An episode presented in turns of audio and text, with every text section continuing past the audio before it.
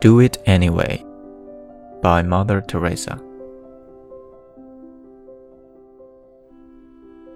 People are unreasonable, illogical, and self centered. Love them anyway. If you are kind, people may accuse you of selfish, ulterior motives.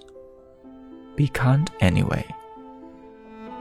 If you are successful, you will win some false friends and some true enemies. Succeed anyway. The good you do today will be forgotten tomorrow. Do good anyway. If you are honest and frank, people may cheat you. Be honest and frank anyway.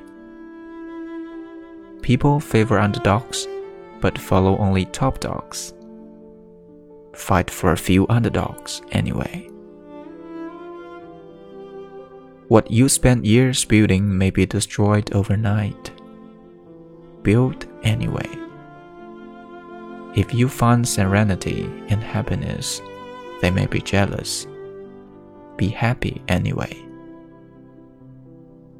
People really need help, but may attack you if you do help them. Help them anyway. Give the world the best you have, and it may never be enough. Give the world the best you have anyway.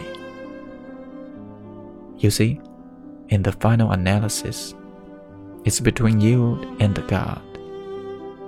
It's never between you and them anyway.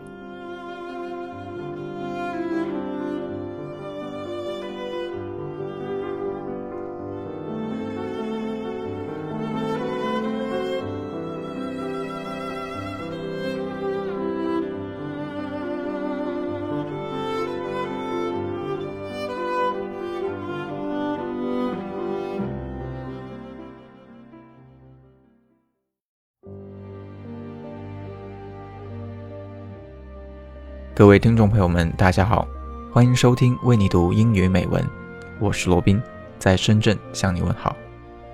刚才我为你分享的诗歌是特蕾莎修女的《Do It Anyway》。特蕾莎修女是世界著名的天主教慈善工作者，一生致力于消除贫困。她把自己的一生都献给了穷人、病人、孤儿等。特蕾莎修女也于1979年获得了诺贝尔和平奖，广受全世界人民的尊崇和爱戴。在特蕾莎修女的经典语录中，这篇诗歌《Do It Anyway》广为人知。它体现了特蕾莎修女无比宽广的胸襟和沁人心脾的处世哲学。而我也相信，无论你现在是什么年龄，从事什么工作，只要你静下心来，细细品味。这首诗歌的时候，也一定会感受到某种源自内心深处的力量。亲爱的听众朋友们，今天的节目就到这里，我是罗宾，我们下期再会。